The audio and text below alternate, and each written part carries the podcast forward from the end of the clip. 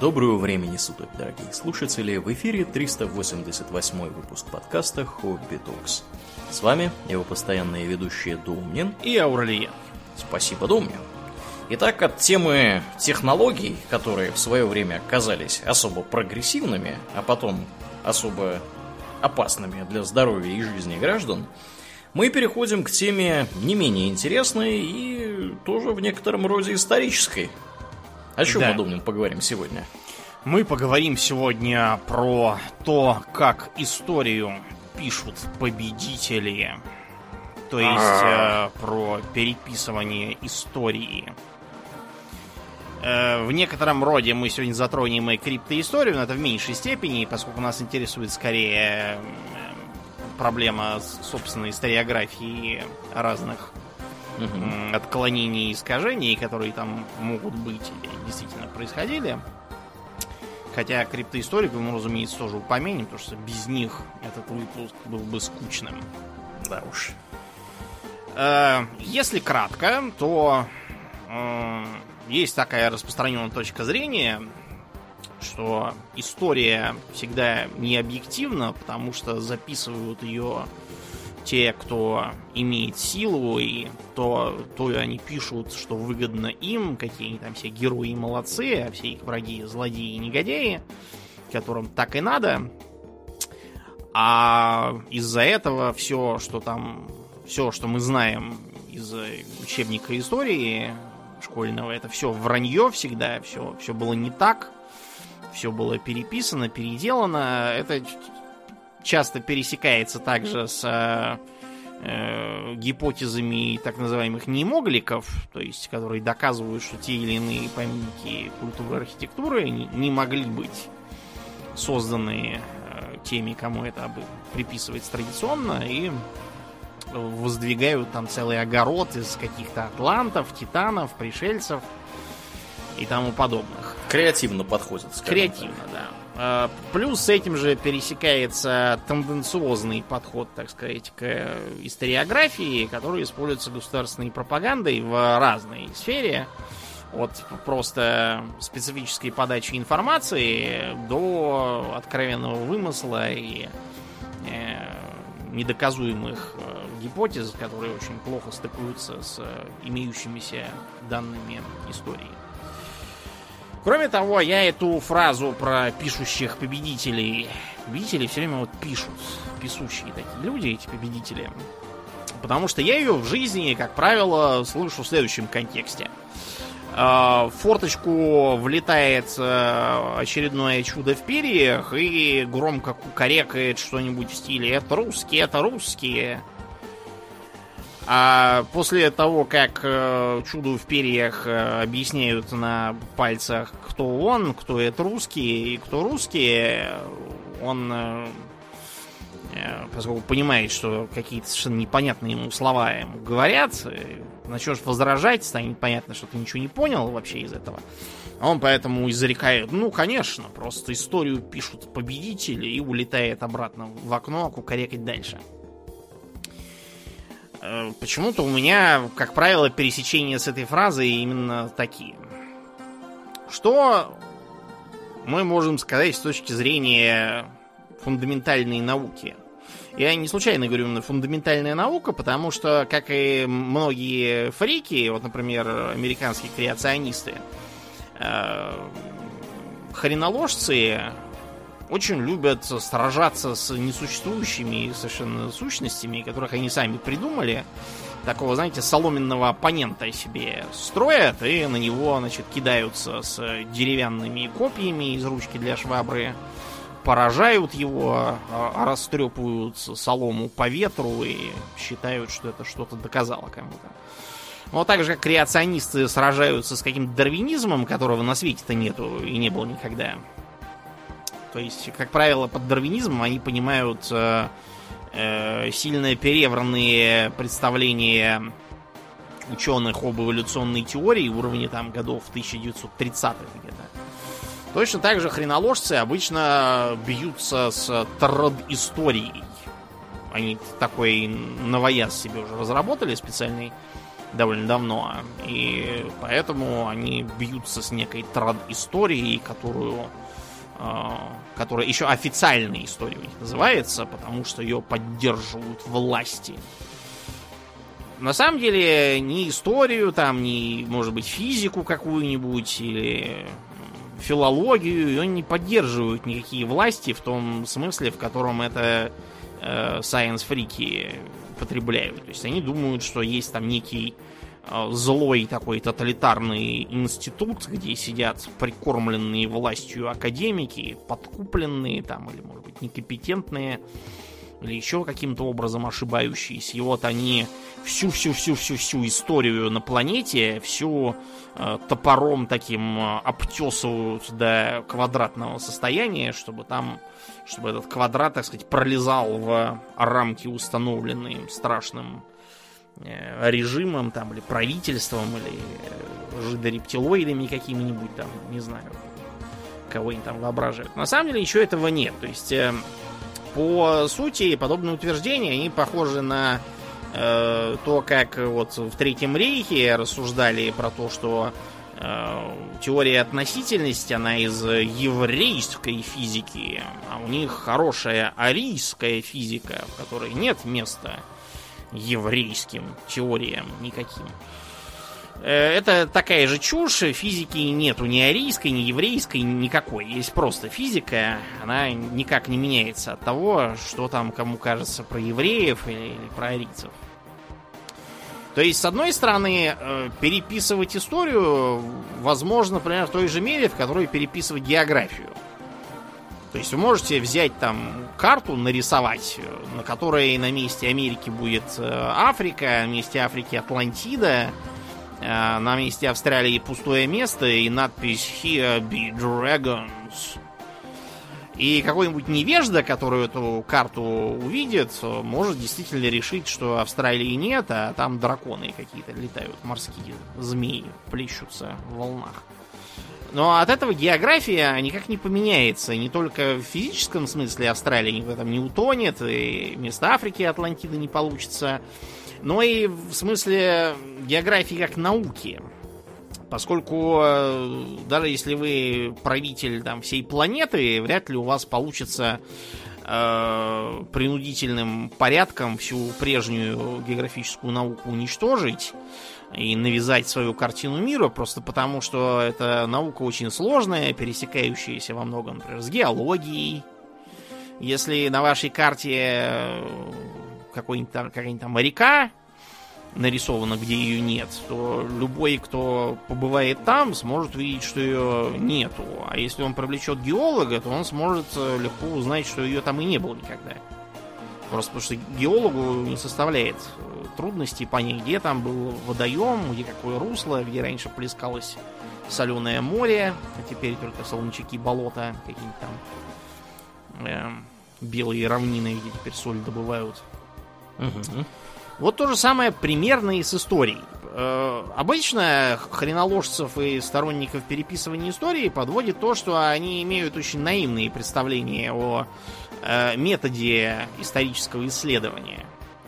Э, обычно они считают, что историческое исследование, оно где-то вот на уровне века 18 они все сражаются со Скаллигером и с Каллигером этим с Каллигеровой хронологией, что он там все не то написал, при том, что изучение Скаллигеровой этой э, хронологии это для современной истории детский сад, который вот проходят там, как мы с тобой в детстве читали детские энциклопедии в картинках. Угу. Вот примерно так же все это чтение хроник и летописей. Помимо летописей, историки работают с большим количеством так называемых источников. Это не только летописи, это могут быть документы совершенно частные, причем даже не имеющие прямого отношения к истории. То есть это может быть действительно некий личный дневник. Есть э, целый ряд очень интересных дневников прошлого, который позволяет судить о конкретных датах и что там происходило в конкретном месте, где жил дневникописатель автобиографии, мемуары. В старые времена интернетов и блогов не было с соцсетями, поэтому люди по всякому поводу и настроению садились кропать мемуары. Это хозяйственные документы. То есть кто куда чего завез, кто чего купил, продал, кому чего задолжал, что куда отправил, что из чего произвел и для чего употребил, где что хранилось, кому что отдали, у кого чего приняли. А также это артефакты. Артефакты не в смысле ископаемые мечи на плюс 5 к урону против нежити, а в смысле предметы материальной культуры, которые дают достаточно большой объем информации. Гораздо больше, чем то, что себе представляют э, хреноложцы. То есть давайте себе представим, что некий э, царь, там, не знаю, персидский, может, или египетский, повелел написать своему придворному хроникеру историю своего царства не так, как оно было в реальности, а так, как вот красивше, чтобы было. Что страна процветала и просто там серебро ценилось по цене меди, золото по серебра, медь и вовсе к оплате не принимали, что он был могучим героем, который вел завоевательные кампании на все четыре стороны света, покорил там Индию, и Африку, и Кавказ, и Малую Азию, и Аравию, и Китай, еще там что-нибудь. И потому китайский император был вынужден дать ему в жены принцессу Сунь Вынь, и она стала его женой, и что что умер он в 80-летнем возрасте, сражаясь на гладиаторской арене со львами. И последний, самый страшный лев его смертельно ранил. Вот такую замечательную хронику насочинял придворный летописец. И войдет ли она в учебник истории для средней школы Аурельян? Подозреваю, что нет. Конечно, нет, потому что помимо этих летописей, вообще к летописям и всяким личным свидетельствам у историков отношение всегда э, такое осторожное, потому что что там написано, чего присочинено, я думаю, все знают, что э, верить описаниям из хроник про то, кто с каким войском куда ходил, нельзя.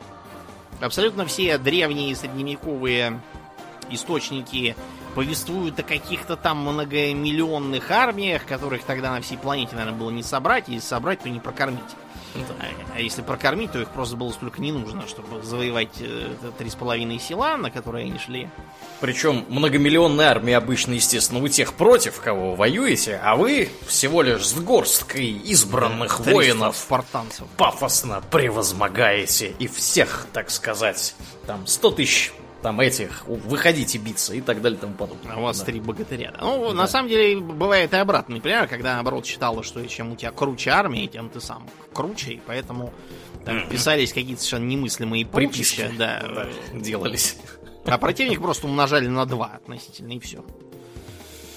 А, помимо всех этих документов и летописей, есть и уже упомянутые мной другие источники. Например, а, данные археологических раскопок – показывают нам, что вовсе не было никакого изобилия в э, эти даты, потому что вот есть культурный слой, в нем видно, что по сравнению с э, тем, который ниже, и тем, который выше, в нем э, беднее артефакты. В нем меньше артефактов. Вот так получается. То есть, если примеры брать какие-то, то, например, это может означать, что меньше керамических черепков.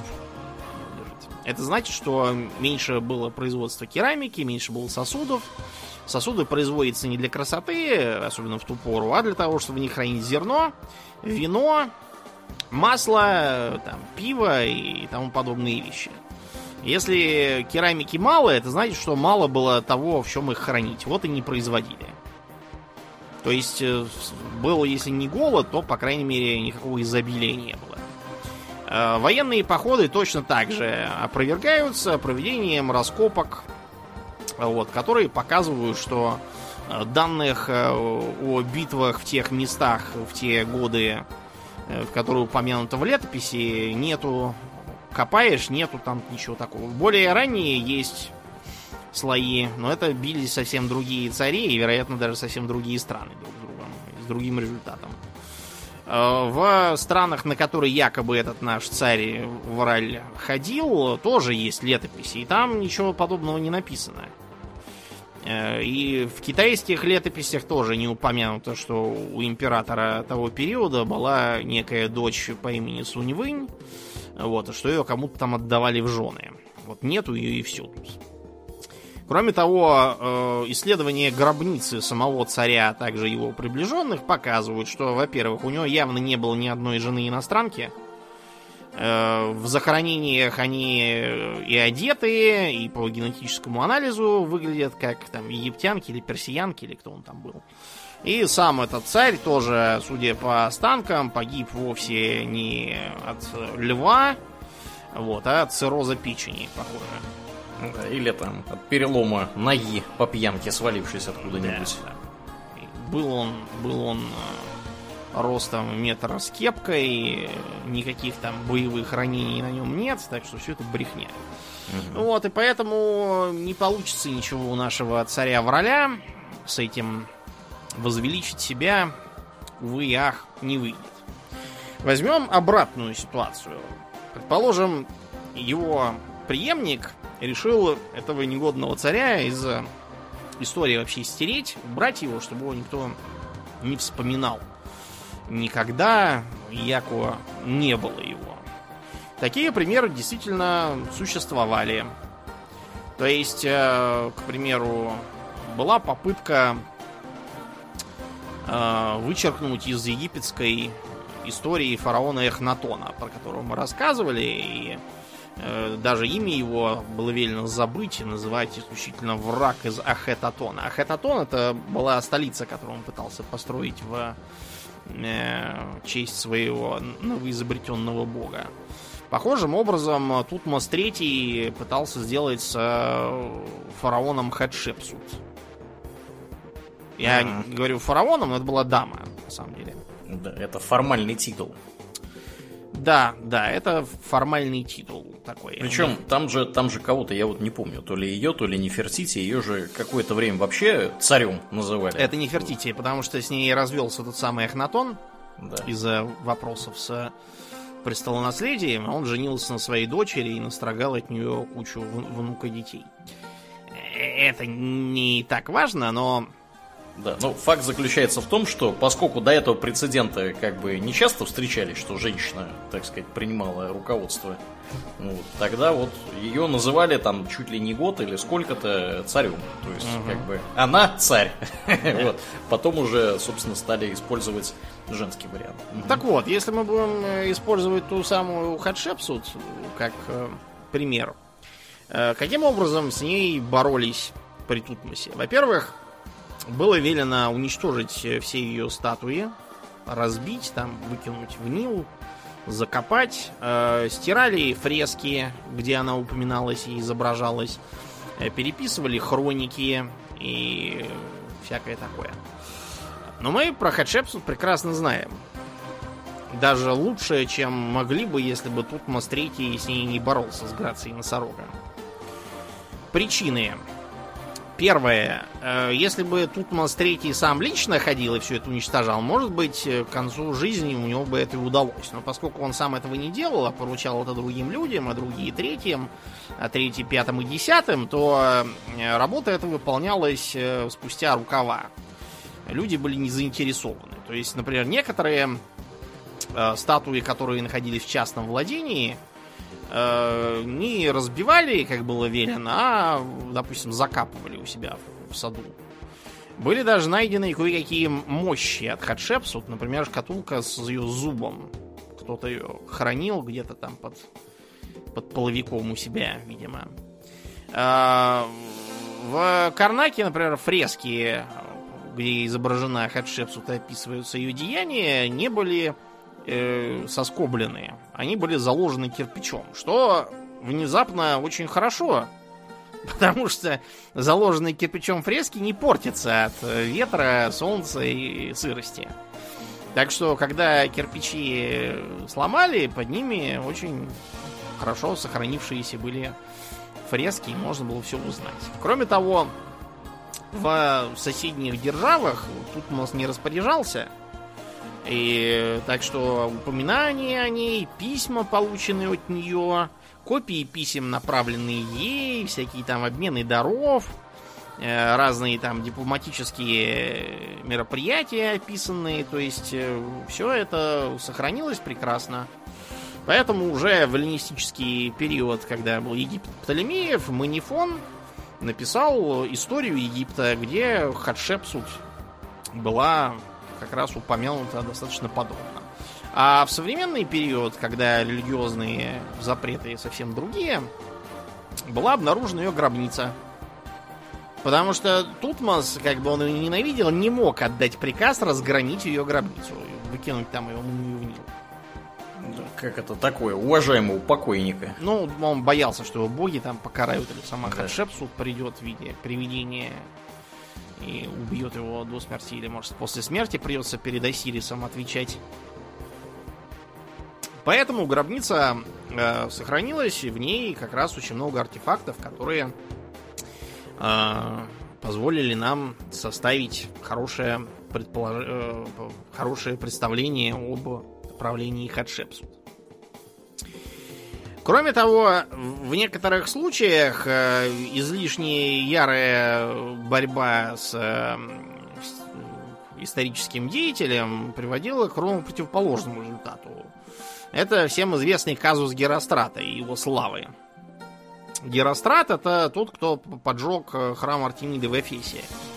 Где сейчас турки пиво варят. Вот там раньше был большой храм Артемиды, один из семи чудес света. А что это он поджег? Из хулиганских соображений? Из хулиганских соображений, да, он хотел, по-моему, прославиться. По крайней мере, так он вроде как объяснял, и исходя из этого, судьи решили его страшно покарать. Раз, значит, он хотел прославиться, значит, нужно придать имя Герострата забвению и нигде не упоминать его. И по всей округе стали рассылать гонцов, объяснять всем, что они должны придать Герострата забвению, нигде не упоминать его. Так что, как писал Сатирикон, в шутку, потом можно было любого древнего грека поднять ночью с постели и спросить, кого ты должен забыть и никогда не упоминать Герострата. Вот. И поэтому вместо того, чтобы забыть, все почему-то Герострата запомнили. Э, вместо, я не знаю, этого надо было просто его утопить, я не знаю, в море там, или казнить и закопать э, ночью на перекрестке, чтобы про него забыли, вот тогда, может быть, что-то бы и получилось. И они со своей бурной деятельностью все сделали наоборот. Кроме того, э, если уж мы упоминаем хроникеров, почему-то хроноложцы все время думают, что э, летописец значит придворный правительственный тот факт, что, скажем, Фукидид был абсолютно частным лицом, э, то, что он сейчас считается крупнейшим древнегреческим историком, э, несмотря на то, что отцом истории э, как бы считается не он, вот, и вместо этого Геродот везде носит этот титул. На самом деле Геродот, он такой был скорее не знаю, писатель, публицист, который записывал всякие басни и байки про окрестные земли и легенды там, а он с точки зрения истории особенной ценности это не имеет. Ну, Лю- я имею в виду... Любитель такой. Ну, я имею в виду, как бы, с, э, если мы смотрим с точки зрения современника Геродота. А вот Фукидид, он как раз написал научную работу «История Пелопонесской войны», в которой он сам участвовал и считал, что это очень важно и надо записывать. Ему никто ничего там не приказывал, не указывал, э, не следил за ним, не редактировал, он писал себе и писал. Многие другие мемуаристы, авторы э, дневников и всяких хроник частного порядка тоже писали по своему разумению, и поэтому рассчитывать, что какой-нибудь царь может представить каждому из них солдата с, с мечом, чтобы он над ним стоял и следил, что он пишет, очень наивно. А, кроме того, есть э, такие вещи, как датировка, в частности радиоуглеродный анализ, датировка по древесным кольцам, а, а также некоторые другие методики, которые, к примеру, предполагают э, работу с текстами. Такая, например, есть э, э, дисциплина, как палеография. Палеография занимается историей развития письменности на примере памятников этой самой письменности древних. И она как раз может нам показать, что та или иная грамота относится к такой-то дайте или наоборот не относится к ней. Одним из э, первых э, серьезных достижений полиографии было разоблачение так называемого Константинова дара. Это фальшивый документ, который якобы император Константин Великий, прекративший преследование христиан, э, вручил папе Сильвестру, и предполагалось, что э, все наследие Рима как бы переходит к папе, и это э, использовалось для того, чтобы оправдывать папские притязания на верховную власть над христианским миром, Европой в частности, для их борьбы с императорами, ну и тупо на существование папского государства – Папское государство прожило вплоть до образования королевства Италия, так называемого Ресорджименто, когда там Гарибальди зажигал. И разогнали его принудительно. То есть папа римский бушевал, обижался, сопротивления он не оказывал, что было бесполезно. Приказал своим тоже отступить в Ватикан и сидел там запершись, никого не принимал. Потом они с ним помирились и подписали конкордат на такой основе, что Рим считается столицей Италии, а квартал Ватикана выделяется в отдельное карликовое государство специально для Папы Римского. Он по-прежнему может посылать, например, своих послов, нунциев. Для иностранных правительств вообще является главой теократического государства до сих пор. Хотя она и очень маленькая у него теперь. Ну так вот, а есть еще такая дисциплина, как дипломатика. Не, не дипломатия, а именно дипломатика. Ну, она, это, такое? А, это она в широком смысле изучает э, подлинность документов какой-нибудь там берестяной грамоты, что это не мы бересту с березы содрали, нацарапали там что-то, закопали ее в яму, а через год выкопали и сказали, опа, что мы нашли дипломатика сможет показать, что ерунду нашли, это подделка. Но э, существуют и вполне научные эм, механизмы, скажем так, э, пересматривания и переосмысления истории, так называемый исторический ревизионизм. У нас вот в стране ревизионизм многие по привычке считают за что-то плохое обязательно, потому что в Советском Союзе считалось, что ревизионизм это плохо, это значит, что ты покушаешься на основы. Э, китайцы нас ругали во времена Хрущева за то, что хрущевские ревизионисты покушаются на образ Иосифа Сталина, всякого такого и вообще являются теперь врагами китайского народа. На самом деле исторический ревизионизм это просто новая интерпретация э, э, историографии определенного периода.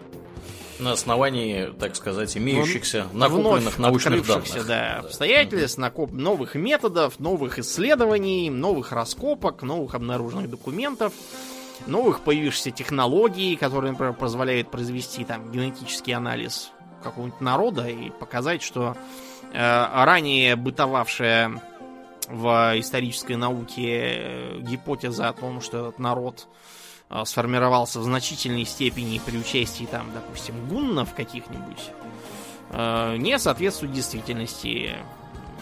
От гуннов там следовые количества, На самом деле это практически чистые германцы, допустим, какие-нибудь. Это есть э, ревизия. То есть, как правило, в исторической науке есть э, точка зрения устоявшаяся, скажем так, и ревизионистская новая, которая в той или иной мере может быть принята или отвергнута там частями или полностью. И заменить ее, став таким образом снова общепринятой, которую потом, возможно, опять подвергнут ревизии.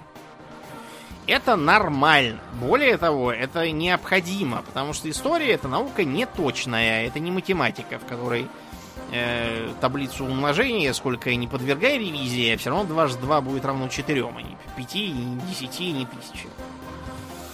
Когда в художественном фильме про Индиану Джонса заглавный персонаж говорит, что ищет факты, а не истину, а кому надо истину, то класс э, философии дальше по коридору, он говорит, в общем, вполне правильно. В остальном, с точки зрения истории, этнографии, археологии, конечно, бред сивой кобылы там, но вот про, э, про истину, да, это правильно.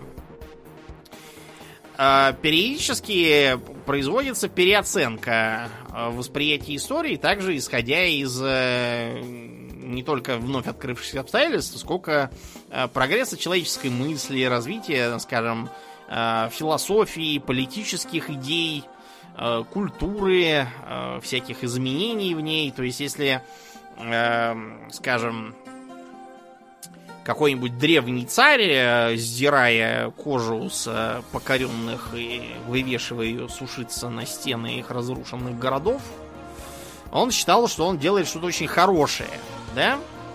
Потому что тогда считалось, что так правильно и нужно, и очень похвально. Э, такому царю и его придворным историкам в голову не пришло бы это скрывать и приписывать ему мягкое и э, милостивое обращение с покоренными. Как это бы сделал, например, современный какой-нибудь э, правитель. А тогда считалось, что так и надо, и скрывать тут нечего, наоборот, надо гордиться. Из-за этого претензии хреноложцев на то, что все придворные летописи обязательно обеляют и возвеличивают правителей, они уже потому некорректны, что э, обеление и возвеличивание это неточные понятия.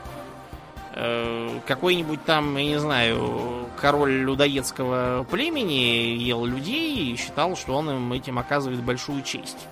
И очень этим гордился. Да, и считал, этом. что это надо как раз все обязательно записать и всем как можно чаще повторять, чтобы все знали, какой он молодец. Да. А, поэтому, когда какой-нибудь хреноложец говорит, а вот, это позднейшие завоеватели приписали ему людоедство, а на самом деле там все были хорошие и молодцы, а завоеватели негодяи, ну, они вступают на очень зыбкую почву. Безусловно, такое возможно, да, приписывание всяких там грехов, э, считающихся таковыми в твоей культуре, э, побежденным там или просто врагам. Но очень может быть, что при детальном изучении культуры этих самых победителей мы обнаружим, что они тоже ели людей, по крайней мере, на определенном э, этапе, и никакого смысла очернять своего врага тем, что они сами считают нормальным, для них не было. Кстати, еще один момент, чуть не забыл. Вот когда говорят все время, что историю пишут победители, а почему победители-то? Историю сплошь и рядом пишут побежденные, а не победители. Потому что у победителей могут быть значительно более интересные занятия, а побежденным только и остается, что сидеть там и сочинять какое-нибудь вранье, что вовсе мы не побеждены, это мы просто... Просто нам надоело, вот мы и ушли. Самоликвидировались. Да. да такое тоже вполне бывало. Многие из э, тенденциозных, скажем так, э, исторических оценок происходят вовсе не от победителей, а наоборот, э, от тех, кого жгла горечь обиды на этих самых победителей. Есть еще такой э, момент, как э, тенденциозная подача. Скажем, э, был такой комикс, по которому Зак Снайдер снял художественный фильм «300 спартанцев». Угу. Где бодибилдеры да. борются с орками. В трусах, да. Эм, Этот фильм э, привел к тому, что в городе Спарта Снайдера признали почетным гражданином. А вот в Иране совсем наоборот. Там завопили караул, расизм, маниорки. Сейчас вот центрифуги достроятся, мы вам покажем, какие маниорки. Э, Что нам показывает этот фильм? Как э, прекрасные, э, морально стойкие, э, телесно крепкие, духовно чистые, э, аскетичные спартанцы в количестве там буквально трех с половиной человек по, по меркам армии тогдашней отражают нападение гнусной э, э, раболепной империи какого-то э, накрашенного стриптизера гомосека, В пирсинге. да, в пирсинге и в трусах тоже. Во- Вообще, склонность персонажа этого фильма рассказывать в трусах меня просто поражает. А, И подчиняются ему какие-то орки, которых он э, считает за своих э, холопов и конюхов. И, э, в общем, они... И даже боевой бегемот у него есть. Да, и черт знает чего там. Э, Почему этот э, комикс и фильм так сделаны? Потому что они сделаны людьми, которые жили, росли в э, многовековой эм, греко-римской традиции. Поскольку культура европейская, а также в значительной степени русская, построена на античном фундаменте. Греко-эллинистическая, римская, а потом христианская. У христианства очень много сделало для того, чтобы сохранить а, эту а, это наследие для будущего и на него все время равняться. В средние века все обязательно равнялись именно на греческие и римские образцы. И даже первые рыцарские романы писались вовсе не про рыцарей современных, более-менее а являлись пере- переделками Илиады, допустим, там, или еще чего-нибудь такого. Да, летописи все наши отечественные писались сплошь и рядом формулами, э, надерганными из более ранних рет- летописей как раз э, византийских или еще более древних. Просто потому что такая вот была литературная традиция писать летописи. Тогда Ну, есть- вообще традиция была э, такая, что сейчас мы все уверены, что мы являемся уникальными, самодостаточными личностями, Мгм. которые живут в многоэтажках, носят джинсы и футболки, ездят на метро в один и тот же офис э, вот, и так далее. Ну, в общем, сейчас считается, что нужно искать свой путь, нужно, значит, искать там какую-то истину, что-то новое открывать, быть собой. А в старину, наоборот, считалось, что не надо быть собой, надо быть э, как э, хорошие люди были уже, ничего не надо тебе искать, все нашли.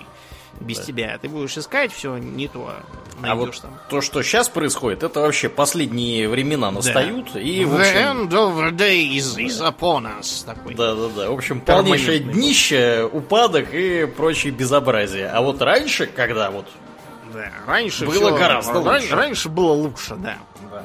И поэтому все старались действительно писать так, как вот пораньше, в подражании, и даже на биографию для правителя немножко подчищали, чтобы она была более похожа, если там не на римские образцы Юлия Цезаря какого-нибудь, то хотя бы на э, предшествующих монархов каких-нибудь. Успешных тоже. Да. А, Таким образом, вот этот греко-римский фундамент дает нам а, точку зрения греческую на эту войну, что вот на нас идут злые персы, хотят нас завоевать, э, мы, их, мы от них отбиваемся, а потом, значит, Александр Великий пошел им сам навешал.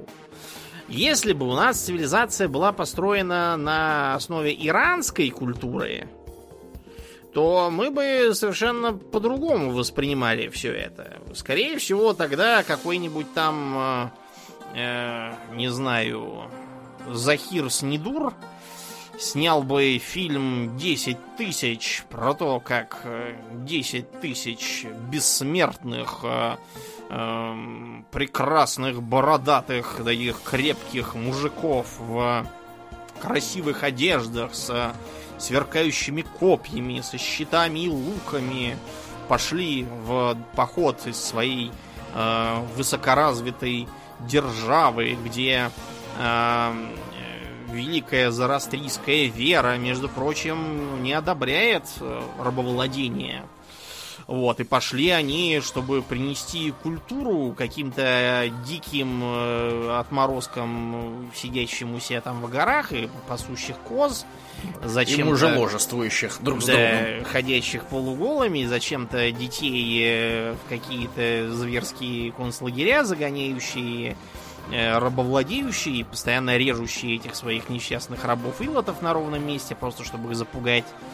Вот. И, кстати, победили. И да. хотя битва была, что и говорить, невыгодной для наших 10 тысяч героев, подлые варвары угнездились там в узком месте, чтобы их нельзя было побить по всем правилам воинского искусства. Но персидская доблесть превозмогла, и они, их э, отмороженный предводитель Леонид, э, который, кстати, был убит в самом начале, вовсе не как там у Зака Снайдера изображается пафосно. Вот, они были побеждены. Вот так вот. А, Мы кстати, молодцы. Да, да. Вот сняли бы такой фильм, и, и э, в нем было бы, ну, никак не больше вранья, чем у Зака Снайдера получилось, а скорее даже и меньше. Да, это точно. Другой пример, опять, с сталинистическим же периодом и его восприятием. Вот если в европейской и российской цивилизации считается, что Александр Македонский герой, хотя стулья ломать и нечего от этого убыток казне,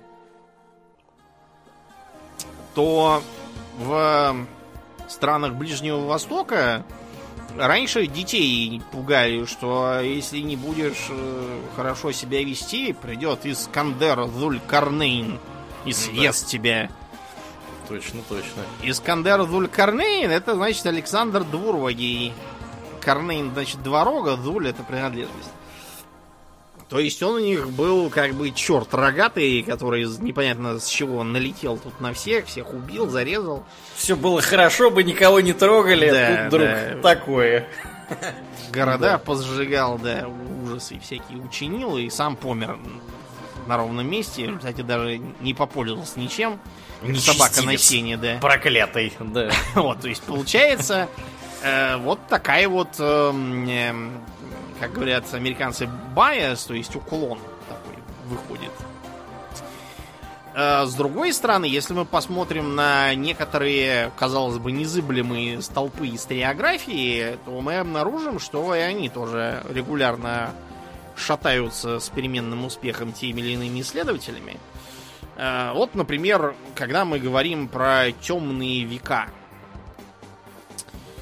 Изначально считалось, что темные века это такой период краха цивилизации, когда огонек культуры еле-еле там теплился где-то, и его удерживали немногочисленные монастыри в промежутках между тем, как распатронивали очередные викинги с топорами и все там поджигали, как непонятное и вредоносное. И кое-как из этого вы выкарабкались и начались нормальные человеческие средние века. Э, такая трактовка была общепринята еще сто лет назад. Она имеет, в общем, ту базу, что действительно уровень культуры и общего развития сильно просел. Раскопки показывают, что э, были утрачены очень многие достижения прошлого, как это уже бывало вот в темные века после бронзового века. Э, когда э, Гомер сочинял, он как раз в темные века-то эти и жил, сочинял про Одиссея, он э, поселил Одиссея в деревянный дом, просто большой, вот, и спал этот Одиссей у него там с женой на кровати, которую он сам вырезал из старого пня. То есть, видимо, не очень большая кровать угу. была. А отец Одиссея спит на земляном полу с холопами и скотиной. Э, если будете на Итаке, сходите посмотреть на руины дворца Одиссея. Ну, то есть, может, не конкретно Одиссея, а какого-то другого там царя, с которого частично списан Одиссей. Человек, похожий на Одиссея. Да, факт тот, что э, просто Гомер писал о том, чего он сам мог представить. А он видел, что царь это мужик, у которого, значит, есть дом, кровать из пня, И стадо свиней, который пасет его раб, а не он сам. Вот, значит, царь. То, что в критомикенский период в бронзовом веке царь жил в нормальном дворце, с нашей точки зрения, ни на каких там пнях не ночевал, вот, со свиньями своего отца не держал на полу, тоже для Гомера было непонятно. Вот похожим образом, видимо, воспринимали римские всякие руины в темные века. Однако современная историография упирает на то, что темные века следует понимать не то, что как там прям сильный упадок культуры, а скорее в том смысле, что в этот период сильно проседает количество письменных источников в континентальной Европе. И темные они потому, что их труднее изучать, а не потому, что там все было так прям ужасно и плохо.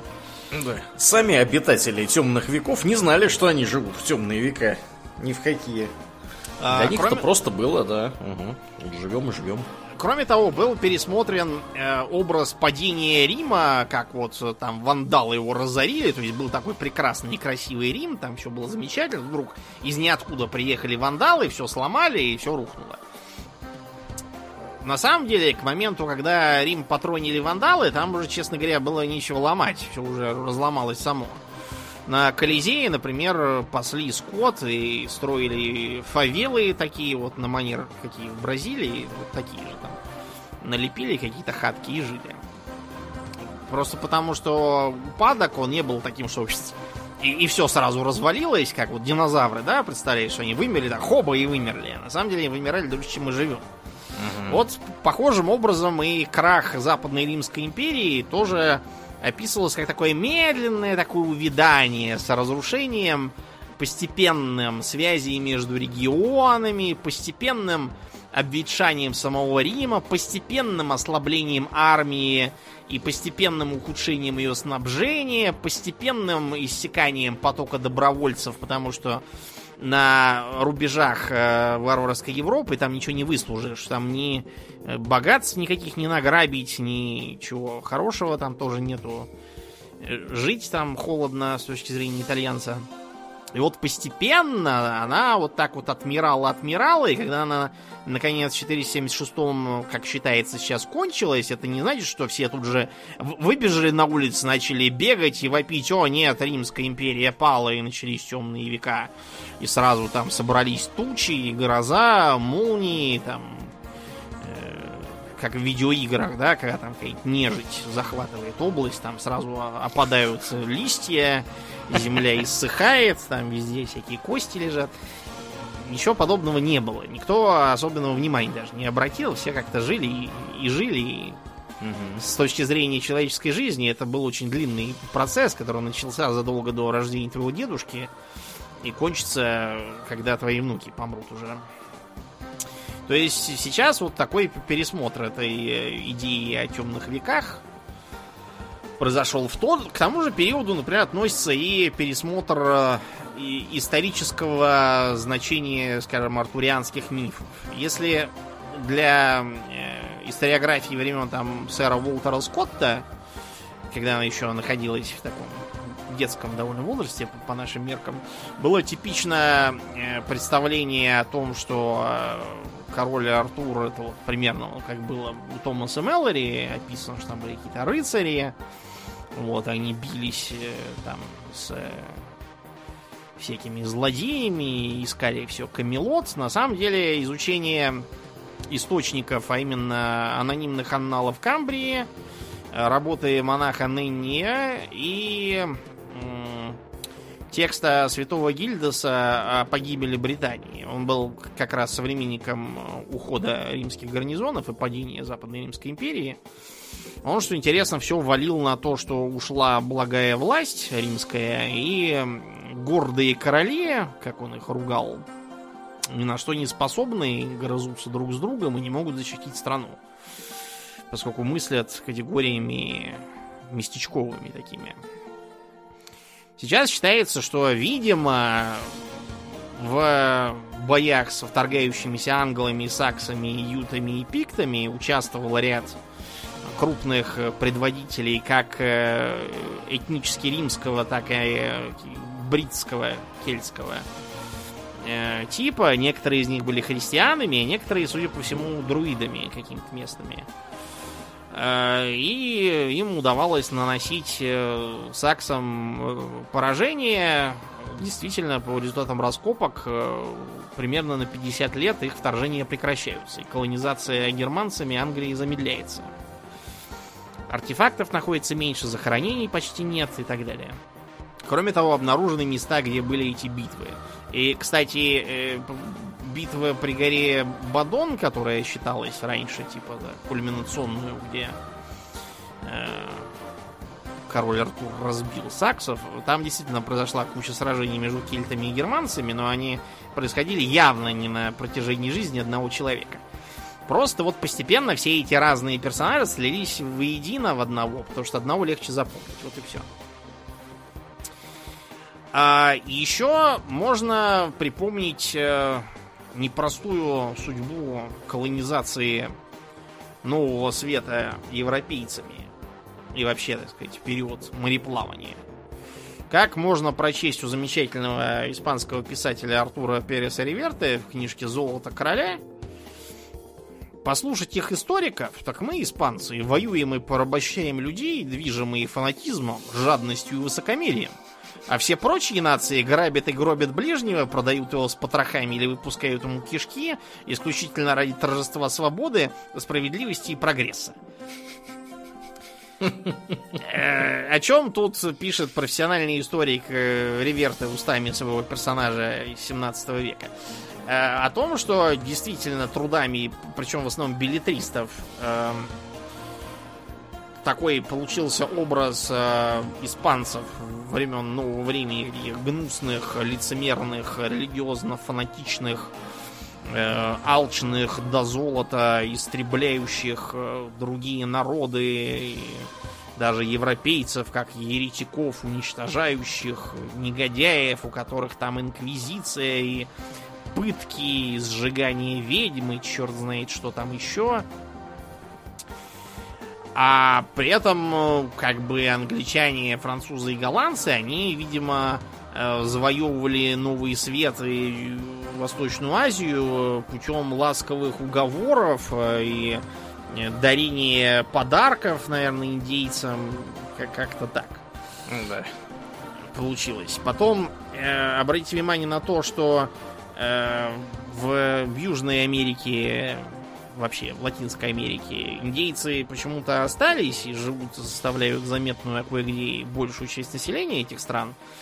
Вот, а в Северной как-то вот добрые англичане и французы всех их повывели почему-то. Тут, понятно, есть объективные причины, потому что испанцы, во-первых, колонизировали места, где уже были развитые государства относительно, существовала экономика, и эту экономику они пустили себе на службу при помощи так называемой энкамьенды, это нечто вроде крепостного права такого.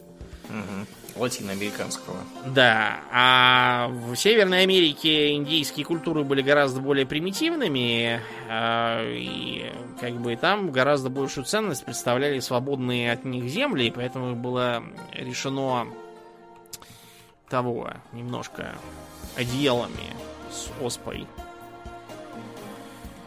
порешить.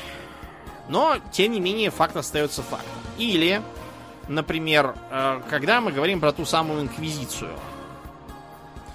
Эм, если говорить про ведовские процессы сожжения э, ведьм там всяких еретиков, то почему-то все говорят, это вот в Испании там никто не ждет испанскую инквизицию и какой-нибудь там Томас де Таркемада всех там массово сжигает и истребляет. А вот в протестантских странах там такого не было. Там вот никаких там еретиков, там все было чинно э, и вежливо. На самом деле, чинно и вежливо относительно было в Нидерландах. Э, Нидерланды, хотя и относились без особого пиетета ко всяким странным э, идеям, тем не менее, не запрещали их э, исповедовать и даже проповедовать. Поэтому на территории Нидерландов кого там только не было. Всякие янсинисты, какие-то там еще разные товарищи, вот почему э, пуритане, которые приехали на Мейфлауэре в США, они плыли именно через Нидерланды. Потому что в Англии им стало жить э, сложно, а вот они в Нидерланды на некоторое время перебрались, чтобы там собраться силами и двинуть уже в Америку. А в германских землях костры ведовских процессов полыхали гораздо ярче, чем в Испании и Италии. Более того, в Испании даже э, с ведьмовством к концу Средневековья даже завязали, поскольку там была защищена диссертация официальная о том, что никакого колдовства не бывает. Да? Вот так, да. О, как они. Потому что чудеса может творить Бог. А больше никто. А также всякие святые чудотворцы. Эрго, ведьмы и колдуны никаких э, злых, так сказать, чудес делать не могут.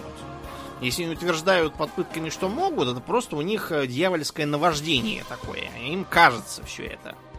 То есть они ничего не сделали, потому что это принципиально невозможно, а следовательно, их надо просто все эти процессы прекратить.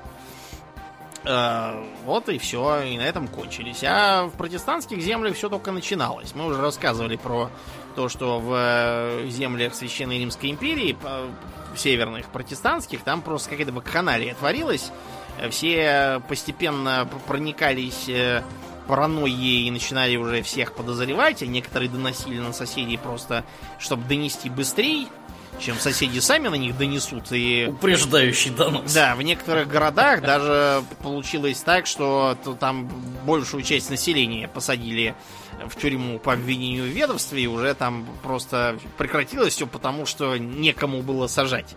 Ну да, уже, все, все уже сидели. Все уже сели, да. То же самое произошло в э, знаменитом городке Салем, недалеко от Бостона. Там были самые, что ни на есть, густопсовые протестанты, без всяких инквизиторов. Зачем-то взяли и посадили сто с лишним человек в тюрьму, Э, десятки заморили до смерти, некоторые сошли с ума. А все потому, что две какие-то девицы малолетние набрехали какой-то ахинеи про то, что их мучают дьяволы. Вокруг одни колдуны и негодяи. Класс. Тут можно немножко еще процитировать э, Анджея Сапковского на эту тему. Mm-hmm. «Не знаешь ты ни людей, ни исторических процессов», — холодно ответил Конрад или Залесницы. «А это перехеривает тебя как инквизитора. Тебе следует знать, Гжесь, что во всем существует два полюса. Если возникнет чудовищная легенда, то появится и античудовищная контрлегенда, еще более чудовищная. Если я сожгу 100 человек, то через 100 лет одни будут утверждать, что я сжег тысячу, другие, что не сжег ни одного. Через 500 лет, если этот свет проживет так долго, на каждых трех в захлеб болтающих о ямах, пытках и кострах придется по меньшей мере один шут, который станет утверждать, что никаких ям не было, пыток не совершали. Инквизиция была полна милосердия и справедлива. А если не наказывала, то как отец, увещевающий нашалившее чадо. А все разговоры о кострах не более чем вымысел и еретический обман.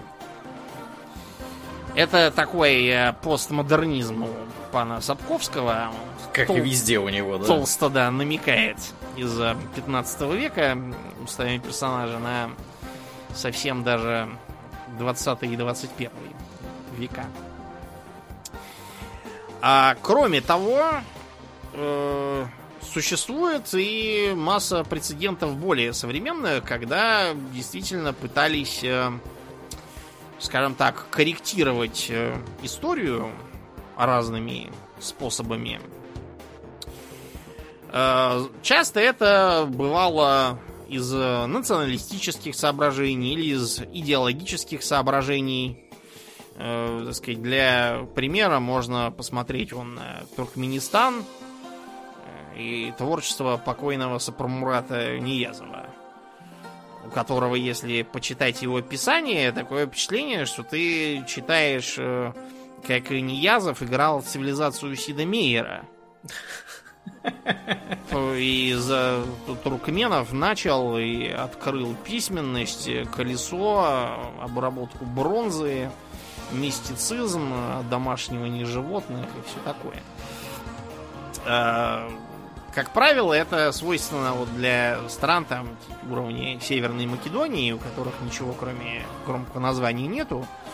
Поэтому там начинаются писания историков, выводящие абсолютно всю весь э, македонский нынешний народ э, к потомкам Александра Македонского, даром, что они болгары вообще говоря, этнические. И говорят они на таком около болгарском языке и доказывают, что и Александр э, Македонский сам говорил на таком же болгарском языке. И, в общем, далеко могут идти. Из более близких мы можем вспомнить, как в Советском Союзе история корректировалась следом за колебаниями линии партии. Причем в основном это э, колебание и корректировка в итоге сыграла против этой же самой идеологии и привела к э, целой, э, целому ряду таких довольно болезненных э, э, жупелов, скажем так, выросших на местах провалов этой корректировки. Например, после революции к началу, когда был написан краткий курс истории ВКПБ под редакцией известно кого, эм, и с этой поры стало как бы общепринятым считать, что все революционное движение царской России это были большевики. Что все, и революция 905 года, и броненосец Потемкин, и революция 17 года, свержение царского режима, это все, все вот заслуга большевиков, это все сделали они. Uh-huh. Другие революционные партии, главным образом эсеров, потому что это в основном они-то ураганили до 17 года, а большевики до Э, как раз свержение монархии представляли собой маленькую маргинальную партию, лидеры которой сидели в Швейцарии, в, во Франции, и знать не знали, что там такое делается сейчас. Сам Ленин был, в общем, за, застат. Есть такой слово застат. Короче, его застало врасплох. Революция сам говорил, что не чаял ничего подобного увидеть. А, и к чему это в итоге привело? К тому, что когда наступила гласность перестройка, было тут же объявлено, что вот царя свергли большевики, страну развалили большевики, и гражданскую войну затеяли большевики, и террором занимались сплошь одни большевики. И они уж. во всем виноваты оказались. То есть это вот похожий пример, да, как с тем царем, который сдирал кожу и сушил его на стенах. Он-то думал, что он хорошее что-то про себя пишет, а потом потомки сказали, что это так было плохо и так было делать нельзя.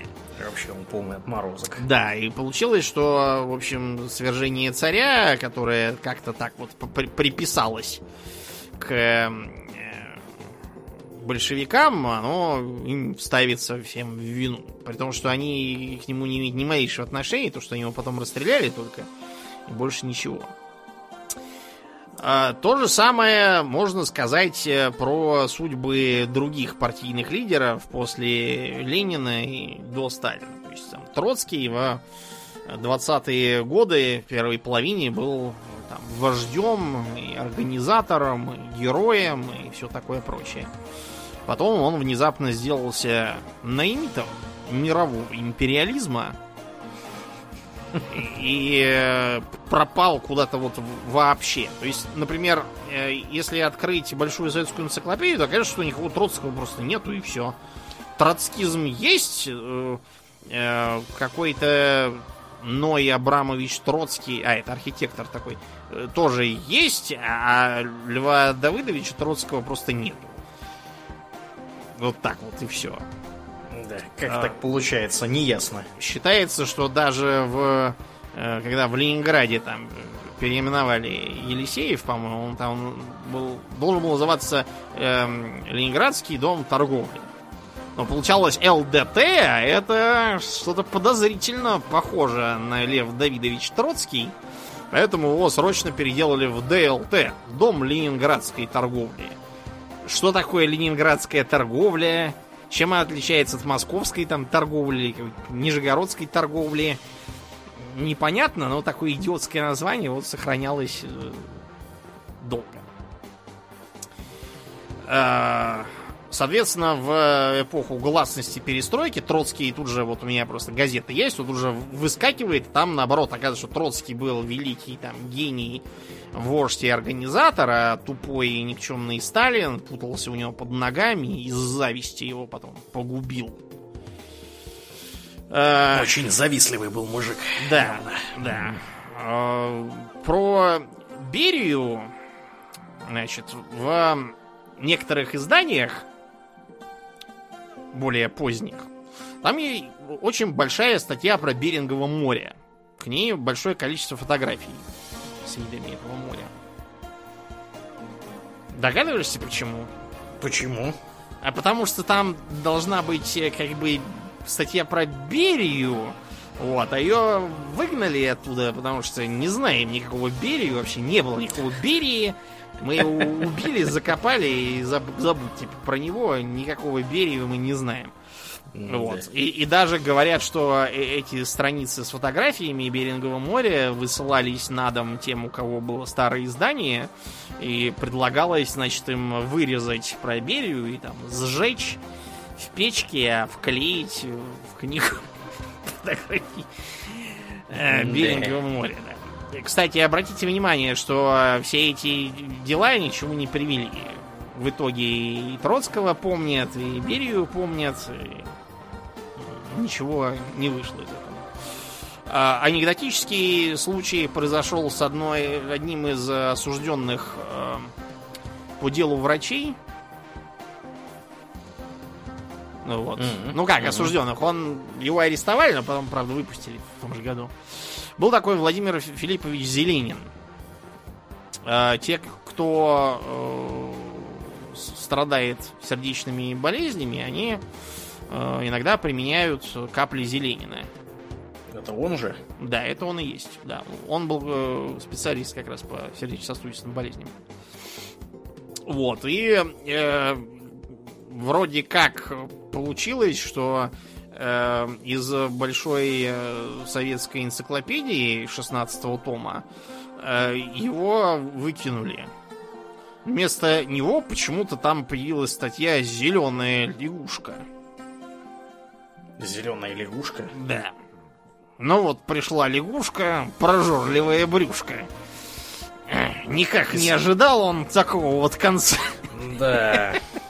Э, самое смешное, что никакой зеленой лягушки не существует. Там описывается рана эскулента, но это прудовая лягушка, а не зеленая лягушка. Это обывательское какое-то название.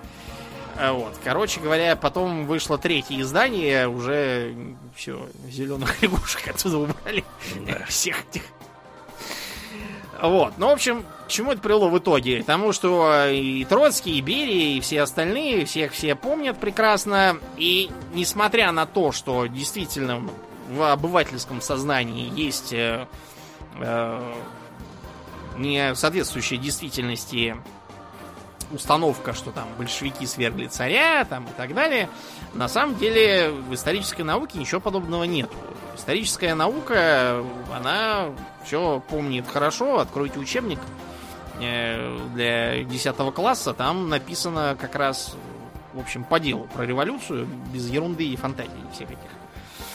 Вот, а то действительно получалось э, с раздуванием роли большевиков до революции, как вот с бревном Ильича на субботнике, которое, судя по куче людей, которые говорили, что его несли, это, видимо, было какое-то э, бревно от э, секвойи, наверное, 500-летнее, раз столько народу должно было тащить. Кстати, э, мы вскоре можем э, посмотреть на еще один извод такой же вот э, политики сейчас э, всяких там актеров, которые что-то не то сказали или кому-то там приставали, их отовсюду вычеркивают и убирают, и из титров, и из сцен вырезают. Э, вот то же самое было, когда Сталин помер. Очень многие фильмы классические его, так сказать, периода, они были сняты э, с постоянным вставлением э, Сталина по поводу и без повода. Чтобы был.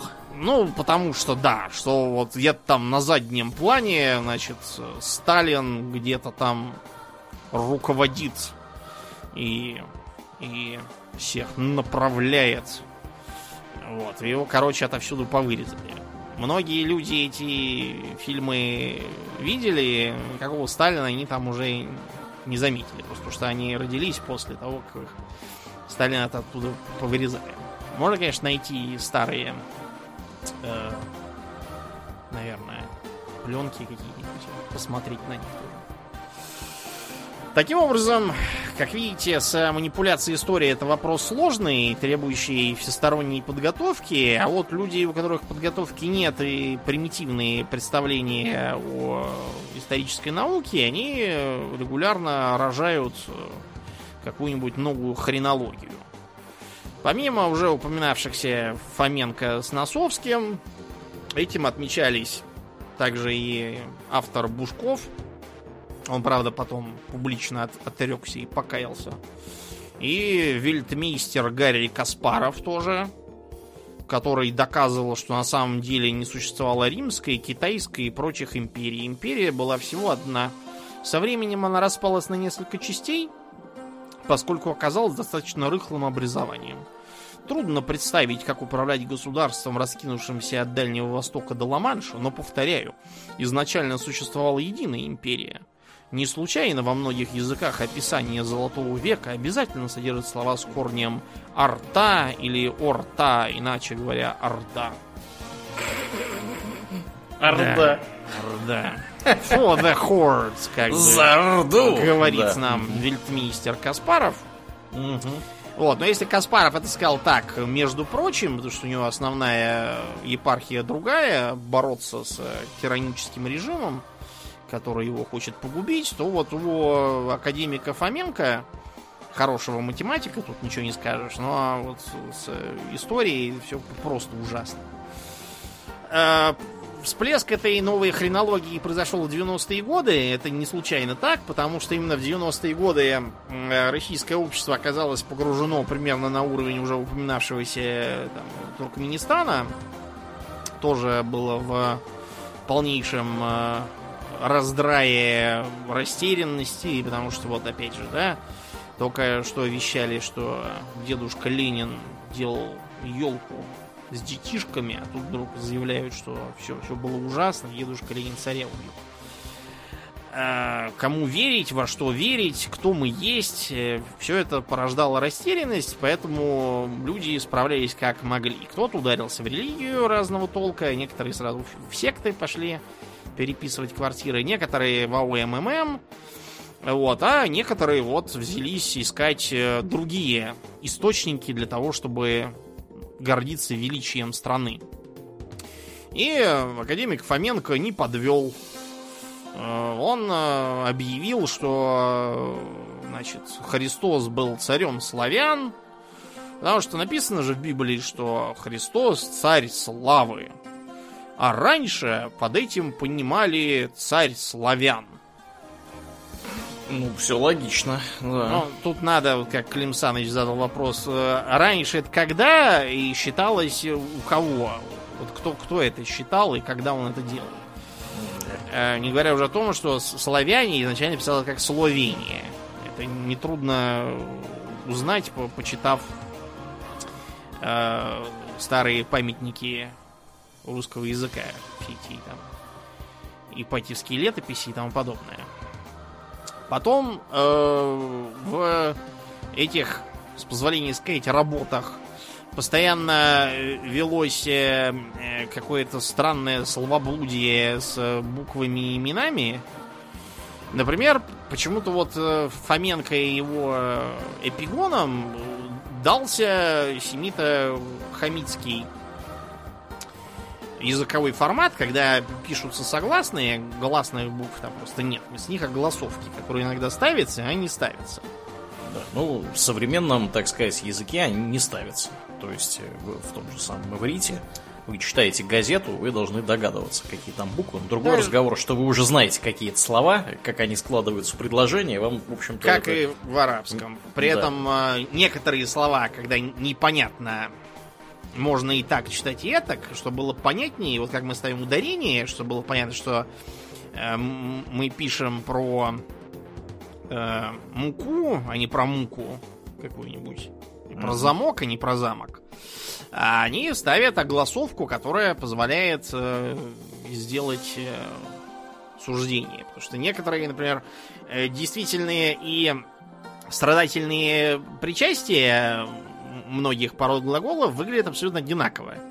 Разница только в том, что эм, у действительных предпоследняя голосовка «и», а у страдательных «а».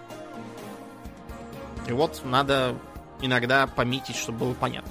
Но вот почему-то э, хреноложцы все это тут же приписывают русскому языку и утверждают, что вот раньше многие слова писались э, одними согласными без огласовок. У нас нет огласовок, и действительно все писалось без них, просто потому что, э, так сказать, они отсутствуют. То, что э, понимают под огласовками хреноложцы, это, очевидно, титлы а также некоторые там с, с, э, сочетание букв в одну. Но это совсем другое. На слово, составленное из одних согласных, действительно похожи некоторые старославянские слова из-за того, что они являются неполногласными.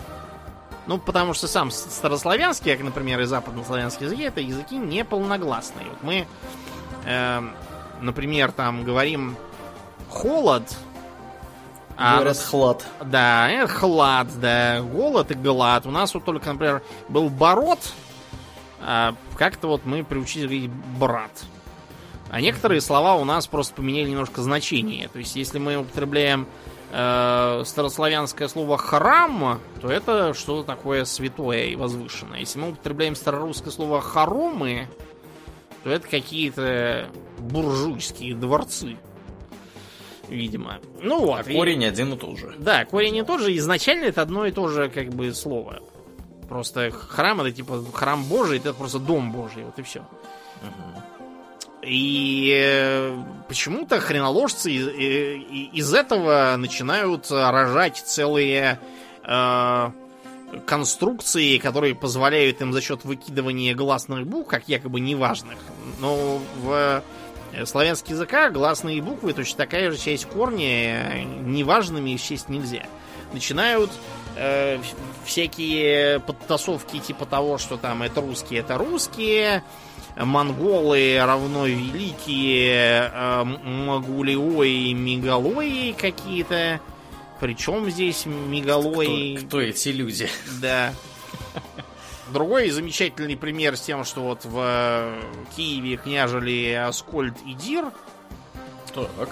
А вот. И они предлагают это следующему что это значит Дир Аскольд, Дир, он же Тир или Тирар, а также это то же самое, что и Кир, а Кир это царь, да, по-гречески.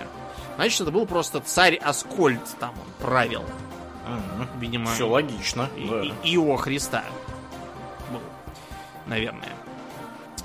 Вот, и поэтому э, это надо так э, трактовать. Но э, с другой стороны же потом пишут, что вот Кара, этот, не Карамин, Татищев писал про Игоря, записывал как Ингорь. А Ингорь, значит, это Инхор, иной хор, а хор это царь, потому что вот у египтян, типа, говорил, что там наш хор, ну, то есть бог гор, в смысле.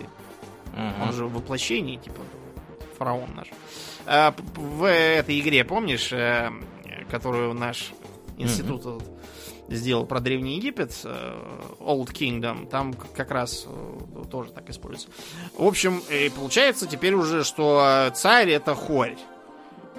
А, а и Кир, и Хорь это, видимо, одно и то же решительно непонятно, каким образом у них таким образом э, пляшут э, слова. То есть, почему, э, если Дир превратился в царь, почему дом не превратился в ЦУМ какой-нибудь? Да у нас есть, правда, один, но в нем жить нельзя. В Москве. И не только в Москве. В разных городах тоже есть ЦУМы. Угу. Хотя можно сказать, что это чум, да, вот, вот у немцев. Да. Чум этот сум, да? Вот, да, а, ну, вот да, да, все, все, я, я признаю, я ошибался. На самом деле все, да. все угу. правильно сказали. Да, да. Ну, еще мы могли, конечно, тут э, немножко, так сказать, еще применить мыслительной деятельности, выкинуть э, половину букв, прочитать это задом наперед, и а, да, что-нибудь из этого наперед. тоже получилось бы. Задом угу. наперед тоже хреноложцы очень любят читать, хотя объяснить на основании чего, вот в каком языке надо читать задом наперед. Это типа, что в семитских языках надо писать справа налево, ну и что? Дальше. А попробуйте читать семитские слова слева направо, и у вас не получится ровно счет ни хрена. Хорошего и... Почему-то это в обратную сторону не работает. А всевозможные свидетельства и документы они объявляют поголовно подложными и подделанными, хотя э, простейшая логика позволяет нам э, применить вот то, о чем мы говорили ранее, и посмотреть на артефакты этих э, периодов, которые якобы не существовали никогда, например, там темных веков, там и э, на которых можно найти свидетельства о лицах, которые якобы тоже никогда не существовали и были просто там неправильно записанными э, Христом э, и Цезарем и Карлом Великим. Это все один человек. Э, например, можно посмотреть в Афинах на так называемые черепки астракизма. Черепки астракизма? Э, когда голосовали выгнать ли того или иного гражданина из города Афины, э, надо было черепки с его именем кидать в урну для голосования, чтобы потом посчитать и выгнать его, если там нашлось много. Почему-то, например, про Фемистокла такие черепки есть. А ведь Фемистокл с точки зрения хреноложцев никогда не существовал. То Класс. же самое с монетами. Всякие начеканенные монеты. И, кстати, на монетах часто ставятся даты. Вот. Они их тоже объявляют поддельными. Но э, решительно непонятно, почему там, допустим, э, рубль там Алексея Михайловича подделан, а, а вот рубль Ивана Грозного не подделан. Вот почему так вышло? Наверное, я тебе скажу почему. Потому что это хорошо объясняет вот эти замечательные теории, которые предлагают э, уважаемые псевдоученые. Да. На самом деле, потому что Иван Грозный у рубля не чеканил, это была просто счетная единица. Алексей Михайлович, насколько я помню, тоже рублей не чеканил, это я его просто в пример привел. Да. Э, вот. Э, кстати, когда Ивана VI Антоновича погнали из трона руками Елизаветы, все рубли, отпечатанные э, отчеканенные с его персоной и датировкой, все было велено ловить и переправлять, а владение ими считать за преступление. Поэтому таковые рубли исключительно редки. А самого его описывают его как э, известное лицо. Да. Тем не менее, как видите, почему-то Иван Антонович не пропал никуда из э, историографии. Прекрасно мы про него знаем, и что рубли эти были, и что он был. Вот, э, почему-то скрыть ничего не удалось властям. Э, вот, и история все знает прекрасно. Потом, э, когда, скажем, они доказывают о том, что были при помощи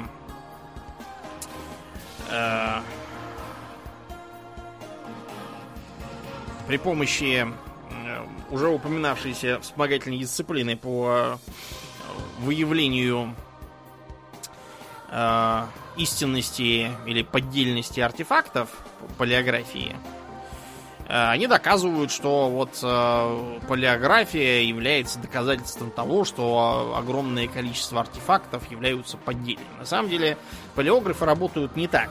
То есть э, палеографы смотрят за тем, как Э, изменялся язык и письмо. Кстати, про письмо. Почему-то хреноложцы доказывают, что э, письменность основа языка. Хотя дураку известно, что на планете огромное количество языков было, у которых никакой письменности так и не сложилось. И которую им э, пришлось э, привносить отдельно. Например, вот про монгольскую империю они там что-то писали, что невозможно представить, чтобы такая великая империя не оставила себе письменных свидетельств. Но начнем с того, что эта великая империя существовала по историческим меркам э, без году неделю. Помер Чингисхан, и все развалилось уже на куски и улусы. Как и вообще их кочевые империи вся развалится. Во-вторых, у них не было письменности. Монгольский язык был, а письменности не было. А вместо своей они использовали письменность уйгурскую, которую Чингисхан, уже воцарившийся, перенял, вероятно, у э, покоренных им найманов. Они использовали уйгурскую письменность. А также использовалась китайская и арабская. Например, на основе арабского письма был э, такой чагадайский язык. В Средней Азии э, улус Чагадая там был. Вот и язык тоже чагадайский, записан арабским алфавитом. Да. А сейчас, на минуточку, у них там вообще кириллица. Да, сейчас на кириллица. То есть э, нелепо было бы спрашивать, почему вот э, на монгольском языке, да, нет кириллических каких-нибудь там надписей, датируемых 13 веком. Ну, потому что тогда они просто ее не использовали. Да. Вот и все. А, хотя подделок всяких исторических действительно существовало много, мы уже вам рассказывали как-то раз, потому что у нас в стране был один э, мастер художественного литья, скажем так, который э, создавал всякие артефакты, которых типа не хватало с его точки зрения в истории, например, костыль Ивана Грозного, камень, на котором Дмитрий Донской отдыхал после битвы. Угу. Или Пожарский у него отдыхал, я уже забыл. Короче, кто-то отдыхал. Кто там отдыхал, да. Да. Э, подделки, конечно, бывают, но объявлять все артефакты в музее, все эти монеты, все эти берестяные грамоты подделками, ну, можно, но только вопрос, кто в таких титанических э, объемах их подделает. Почему вот, э, когда э, Тутмос э, Хатшепсут пытался э, придать забвению, почему-то вот он не Э, додумался того, чтобы понаделать подделок с э, именем и профилем какой-нибудь там другой царицы и пытаться заменить э, на нее Хатшепсут. Потому что это нелепо и довольно глупо, и, скорее всего, все равно провалится. Все не заменишь и все не подделаешь. Но хреноложцы считают, что человеческий гений в фальсификациях совершенно не остановил. И последнее, что я бы сказать, когда вам начинают внушать про то, что все там переписано, подделано, и на самом-то деле, обратите внимание, что вам всегда, всегда будут рассказывать, что по какой-то непонятной причине подделали именно историю вашего народа, причем подделали в том смысле, что э, у вашего народа была гигантская империя, прилетевшая с Сириуса, Э, правившая Землей и Марсом, э, построившая египетские пирамиды, китайскую стену и черт знает чего еще, и что и Христос, и даже Будда тоже это все цари вашей этой самой империи, которую всю подделали и, и э, заменили победители, которые подло вас лишили наследия. Всегда вам будут говорить именно это почему-то никогда не выходит такого, чтобы при подделке оказывалось, что какая-то другая совершенно страна была великой, и правила Сириусом и Марсом и построила пирамиды. Всегда это будет именно вот та страна, на языке которой написана работа. Это должно вас сразу же натолкнуть на мысль о том, что это, э, скажем так, э, лесть и попытка отключить вам критическое мышление за счет вранья о том, что «О, я думал, я просто Вася, оказывается, я Вася, потомок строителей пирамид и повелителей Сириуса». Многие люди действительно подпадают под такое вот соблазнение и впадают в прелесть бесовскую, начинают всем с горящими глазами втирать, что Иисус Христос был именно там э, туркменам или северным македонцам, или кто они там по национальности. Угу. Вот. И таким образом смешат народ, все вертят пальцем у виска. Не надо так делать. Э, вы будете уподобляться всем этим реинкарнированным товарищам, которые все сплошь э, Цезари, и Клеопатры, и прочие товарищи, и хоть бы кто был свинопасом или проституткой в прошлой жизни. Почему-то. Да уж. То есть, когда подделанная история слишком хороша, чтобы быть правдой, это значит, что это вранье. Очень простой критерий, который от вас не требует даже знания исторических методов, э, историографических, извините, а требует от вас просто здравого смысла и здоровой э, самокритичности. И на этой позитивной ноте заканчиваем.